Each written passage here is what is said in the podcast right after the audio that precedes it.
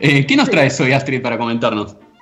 Una comedia, eh, una comedia uruguaya que me, nada, me, pareció interesante también que exploremos eh, filmografías más allá de, bueno, del argentino o de la norteamericana e incursionemos en otros países. Es una película que se llama Alelí de Leticia Jorge y que se subió hace poco a la plataforma de Netflix.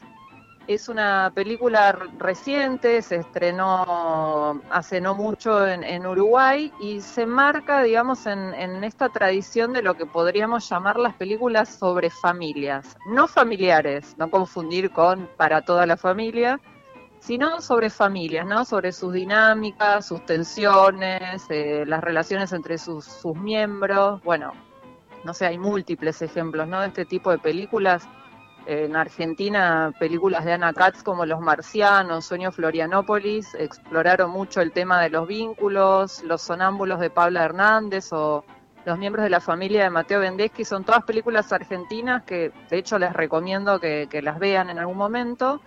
Y como les contaba, Lely también abunda un poco en esta, en, este, en esta tradición y es la segunda película de Leticia Jorge después de Tanta Agua, que es una película de 2013 que codirigió y co-guionó junto a Ana Guevara. De hecho, Tanta Agua, que también les recomiendo, también era una película relacionada con lo familiar. Era la historia de un, padre divorciado que quería recomponer el vínculo con sus hijos y les proponía un viaje a unas termas que, como se imaginarán, salía mal. O sea, no, no, no era lo que este, ese pobre padre esperaba. Y en, en Paralelí, Leticia Jorge volvió a reunirse con Ana Guevara, trabajaron juntas en el guion, pero esta vez la dirección es exclusivamente de ella. Como les contaba, es una película sobre una familia, los Mazzotti, que está integrada por Alba, que es la matriarca de esa familia, y sus tres hijos, Ernesto, Lilian y Silvana.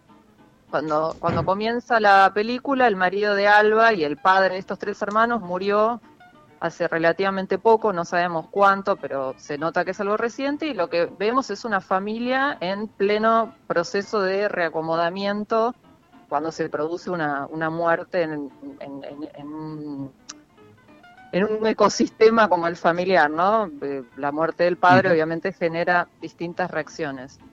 Y obviamente se imaginarán, pasa lo que más o menos pasa en todas las familias, empiezan las preguntas de, bueno, ¿qué hacemos con mamá? Puede seguir viviendo sola. Eh, hay que reordenar muchas cosas, entre otras la herencia, obviamente, y ahí aparece la gran pregunta acerca de Alelí, que no es una persona, es una casa. Alelí es el nombre de la casa donde, ellos pasaban juntos sus veranos desde chicos.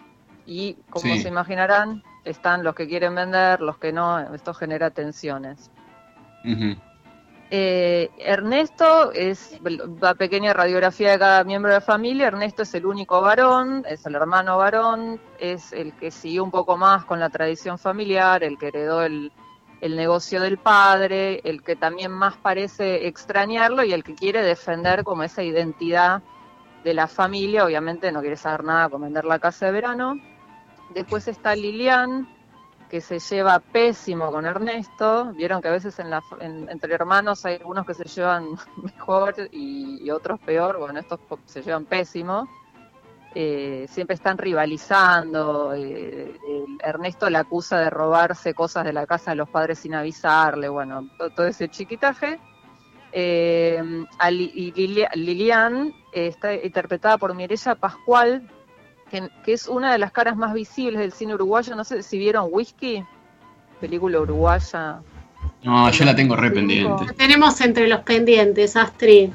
Bueno, de hecho... Les no nos reto, no retes, sabemos que la tenemos que ver.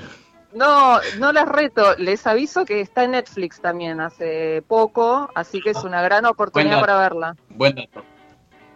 Sí, sí, sí, es una comedia muy sutil, muy genial y de hecho les recomiendo que la vean. Mirella Pascual se hizo muy conocida con Whisky porque es una de las protagonistas y igual también actuó en varias películas argentinas como Mi amiga El Parque y demás, o sea que cuando la vean la van a reconocer.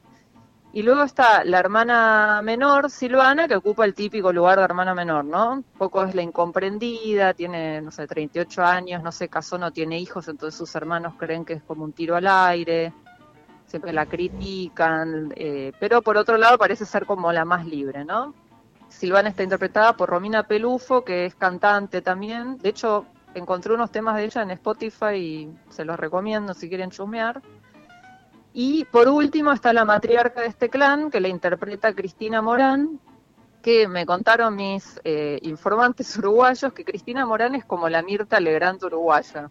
Yo no lo Ah, mira, justo estamos en tema.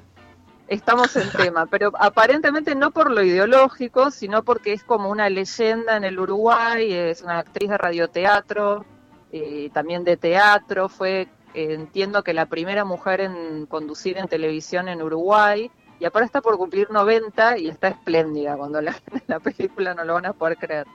Y eh, sorprendentemente se estrena en cine con esta película, ella le había puesto voz a una película de animación uruguaya muy linda, Nina, pero nunca había actuado, y nada, la, compone una madre genial de, de estas así muy coquetas, muy atenta, que la taza combine con el plato, pero con una sonrisa te manda un comentario que te destruye.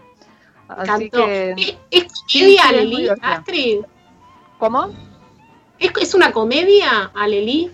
Sí, sí, sí, es una comedia, eh, típica comedia familiar, obviamente por el tema que trata, porque tiene que ver con el vínculo entre hermanos, la figura del padre, es también muy emotiva, es conmovedora, porque toca temas que creo que son en algún punto comunes a todos. Sí, sí, es una comedia muy simpática y, y les recomiendo que, que, la vean y si tienen ganas, después hay eh, como que acaban de subir algunas cosas, películas uruguayas a Netflix interesantes, está Leli, que es la que les comenté, tienen Whisky, una película muy importante para el cine uruguayo de los últimos 20 años, y tienen dos películas de Federico Beiró, que es un director uruguayo muy interesante, El Apóstata, que es sobre un hombre que quiere apostatar a la iglesia y no puede porque le ponen 800 obstáculos, eh, y Belmonte, que es sobre un, el vínculo entre un padre separado y su hija, muy lindas también. O sea, tienen ahí bastante para, para investigar si les interesa sobre esta cinematografía.